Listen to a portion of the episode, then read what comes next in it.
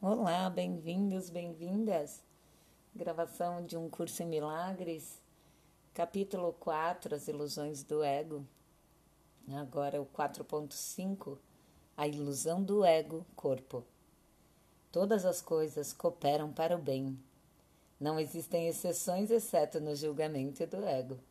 O ego exerce vigilância máxima em relação ao que ele permite que faça parte da consciência e não é esse o modo de uma mente equilibrada manter-se coesa. O ego elevado a maior desequilíbrio ainda, porque mantém a sua motivação básica parte da sua consciência e eleva o controle ao invés da sanidade, a predominância. O ego tem toda a razão para fazer isso de acordo com o sistema de pensamento que lhe deu origem e ao qual ele serve. Os julgamentos são inevitavelmente seria contra o ego e tem que ser obliterado pelo ego no interesse da sua própria autopreservação. Uma das principais fontes do estado de equilíbrio do ego é a falta de discriminação entre o corpo e os pensamentos de Deus. Os pensamentos de Deus são inaceitáveis para o ego porque apontam claramente para uma não existência do próprio ego. Assim sendo, o ego ou, ou, ou os distorce ou se recusa a aceitá-los. Ele não pode, porém, fazer com que deixem de ser. Tenta, portanto, não só esconder os impulsos inaceitáveis, entre aspas, do corpo, mas também os pensamentos de Deus, porque ambos são ameaçadores para ele. Estando preocupado primeiramente com a sua própria preservação diante da ameaça, o ego os percebe como o mesmo. Percebendo-os como o mesmo, tenta se salvar para não ser varrido para longe, como certamente seria na presença do conhecimento.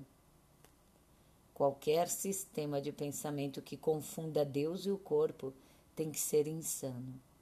No entanto, essa confusão é essencial para o ego, que julga só em termos de ameaça ou não ameaça a si mesmo. Em certo sentido, o medo que o ego tem de Deus é pelo menos lógico, já que de fato a ideia de Deus o dissipa. Mas o medo do corpo, com o qual o ego se identifica tão intimamente, faz absolutamente nenhum sentido. O corpo é o lar do ego por sua própria escolha. É a única identificação com o qual o ego se sente seguro pois a vulnerabilidade do corpo é o seu maior argumento de que tu não podes ser de Deus. Essa é a crença que o ego ansiosamente promove. Entretanto, o ego odeia o corpo, pois não pode aceitá-lo como um bom o suficiente para ser o seu lar. É aí que a mente passa a ser, de fato, de fato, aturdita. Apesar do ego lhe dizer que ela realmente é parte do corpo e que o corpo é o seu protetor, também lhe é dito que o corpo não pode protegê-la. Por conseguinte, a mente pergunta: onde posso ir em busca de proteção? Ao que o ego responde: volta-te para mim. A mente, não sem causa, lembra ao ego que ele próprio insistiu em ser identificado com o corpo. Portanto, não faz sentido ela voltar para ele em busca de proteção. O ego não tem uma resposta real para isso, posto que não existe nenhuma, mas tem uma solução típica. Oblitera a questão da consciência da mente. Uma vez fora da consciência, a questão pode produzir e produz inquietação, mas não pode ser respondida porque não pode ser colocada. Esta é a pergunta que tem que ser feita. Aonde posso ir em busca de proteção? Buscai e achareis, entre aspas. Não significa que deves buscar cega e desesperadamente algo que não, que não reconhecerias. A busca significativa é empreendida conscientemente consistentemente organizada e conscientemente dirigida. A mente tem que ser formulada de forma clara. e mantida em mente. A meta tem que ser formulada de forma clara e mantida em mente. Aprender e querer aprender são inseparáveis. Tu aprendes melhor quando acreditas que o que estás tentando aprender tem valor para ti. Contudo, nem tudo que podes querer aprender tem valor duradouro.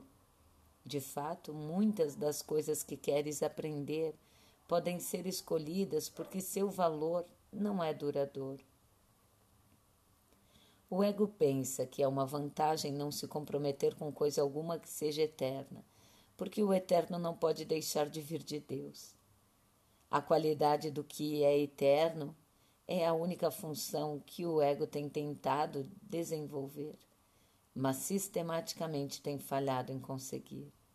O ego transige com o tema do eterno exatamente como faz com que todos temas que de alguma maneira digam respeito a qual digam respeito à questão real, passando a envolver-se com assuntos transigenciais, espera esconder a questão real e mantê-la fora da mente. A ocupação característica do ego com as coisas que não são essenciais é precisamente para este propósito. As preocupações com problemas colocados para serem insolúveis são os instrumentos favoritos do ego para impedir o processo do aprendizado. Em todas essas táticas diversivas há, porém, uma única questão que nunca é colocada por aqueles que as perseguem: Para quê? Essa é a questão que tu tens que aprender a colocar em relação a tudo. Qual é o propósito disso? Seja ele qual for, vai dirigir os teus esforços automaticamente. Quando tomas uma decisão em relação ao propósito, aquele, naquele momento tomaste uma decisão a respeito do teu esforço futuro, uma decisão que vai permanecer efetiva e não ser, a não ser que mudes a tua mente. Eu sou a Vera Lúcia Long e a gente parte refletir sobre o trecho. Ah, esse é um trecho delicado, ao menos para mim. Ah, e o que o que eu posso trazer do que eu compreendo nessa passagem é a questão de que o corpo é uma ferramenta essencial do ego, né? E por quê? Porque ela traz a fisicalidade da separação, sabe? Ah, nós somos todos um em essência, em espírito, e o corpo nos dá a sensação e, e a fisicalidade de sermos um aqui e outro ali, né? ele dá essa. Ele forma essa, essa carcaça, né? Sobre o espírito livre, né? E nos faz perceber separados. Então, uh, e assim como tudo que o ego engendra, ele é finito. Ele tem um nascimento, um meio e um fim. E é assim para todos, né? O que uh, a gente tem que levar em consideração, eu, eu penso assim muito sobre essa, esse texto. É aquilo que, que Jesus disse, né? Buscai e achareis. Mas o que tu busca, né? O que quer dizer isso, né? Não é que a gente, como ele diz aqui, né, que a gente tenha que sair correndo cega e desesperadamente uh, procurando algo que a gente não, não reconheceria, né? Mas a busca significativa é empreendida conscientemente. Há que ter consciência uma consciência organizada, dirigida, consistente. Então, por isso, da gente praticar mais e mais a autoobservação, sermos nossos melhores amigos, né? Identificar o que está na nossa mente, sentir o nosso corpo, sentir as reações, perceber e deixar que a nossa mente se expanda uh, sobre a luz da observação consciente. Uh, aprender e querer aprender são inseparáveis, como ele fala também. Então, quando a gente de fato quer aprender alguma coisa, a gente aprende, a gente aprende. É, mas o que nos faz querer aprender? Quando a gente acredita, quando a gente dá valor ao que a gente quer aprender. Isso ele deixou bem claro aqui, né? Se a gente dá valor só ao corpo e à mortalidade e o que ele representa e a separação, a gente não vai querer aprender sobre a união, sobre a unicidade. Se a gente dá valor aos especialismos, né, ao poder, entre aspas, fora, como é que a gente vai vai aprender uh, algo diferente disso, né? Se a gente quer aprender, a gente aprende, mas há que querer aprender. Há que se perceber valor no que se quer aprender. Então, que a gente possa trazer consciência para onde a gente está dedicando o nosso valor. A que Deus estamos honrando? Quais são os deuses que a gente que a gente se dobra, né? Então, ah, o, que eu, o que eu penso em refletir, o que eu trouxe para refletir são essas questões. E também, e também refletir, então, sobre essas questões que ele nos trouxe aqui ah, ele fala das preocupações com os problemas colocados para serem insolúveis, né? Ah, de, trazendo isso como instrumentos favoritos do ego para impedir o nosso processo de aprendizado, né? E como os nossos pensamentos engendram, né, em preocupações se tu parar, que seja uma vez para examinar teus pensamentos, trazer para a consciência, vai ver que eles são preenchidos de preocupações com relação a todos ou quase todos os aspectos, são sempre muito preocupativos, sabe? ah, então, ele nos sugere que a gente coloque uma questão sobre é, é, essas no, os nossos atos, os nossos pensamentos, né? A pergunta para quê? Ele sugere que a gente aprenda a colocar essa questão em tudo. Qual é o propósito disso?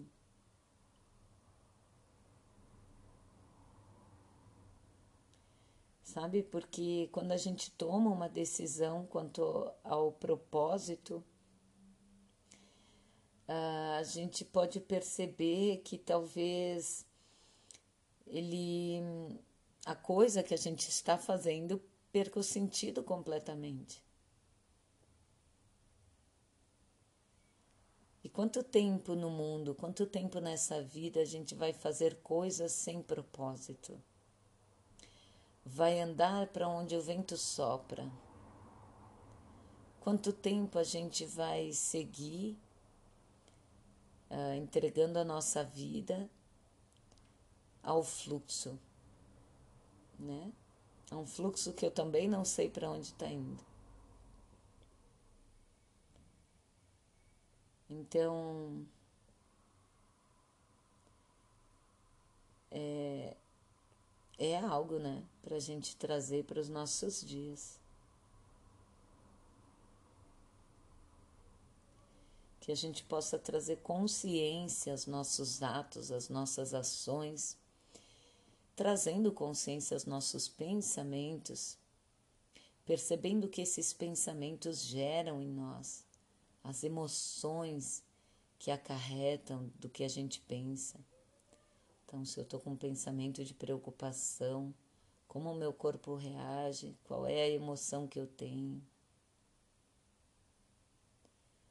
Trazer a luz da consciência, para que a gente possa sim perguntar qual o propósito disso.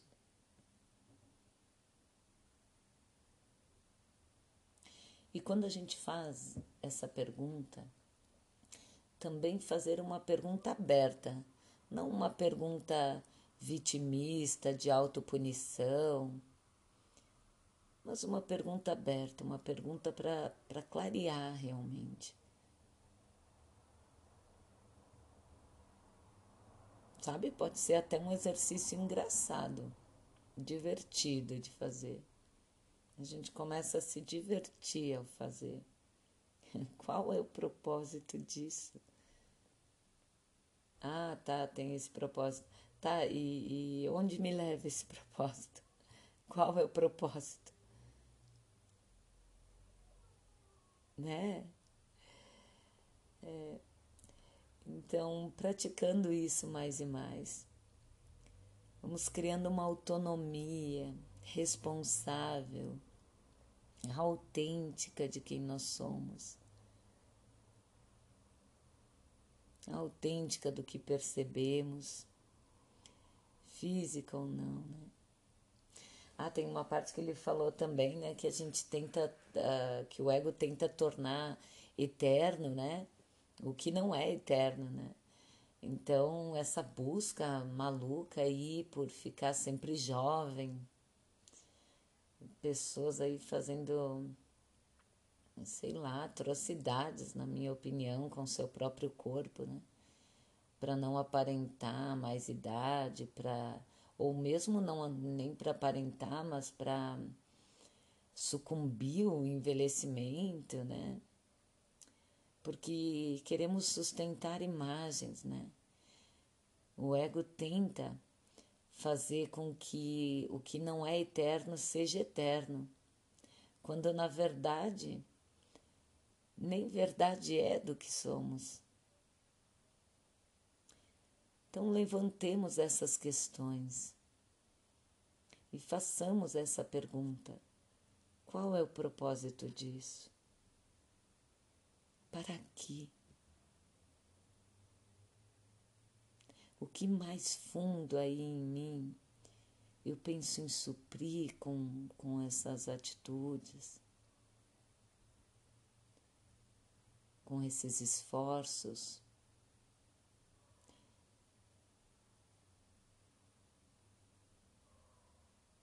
Interessante, né?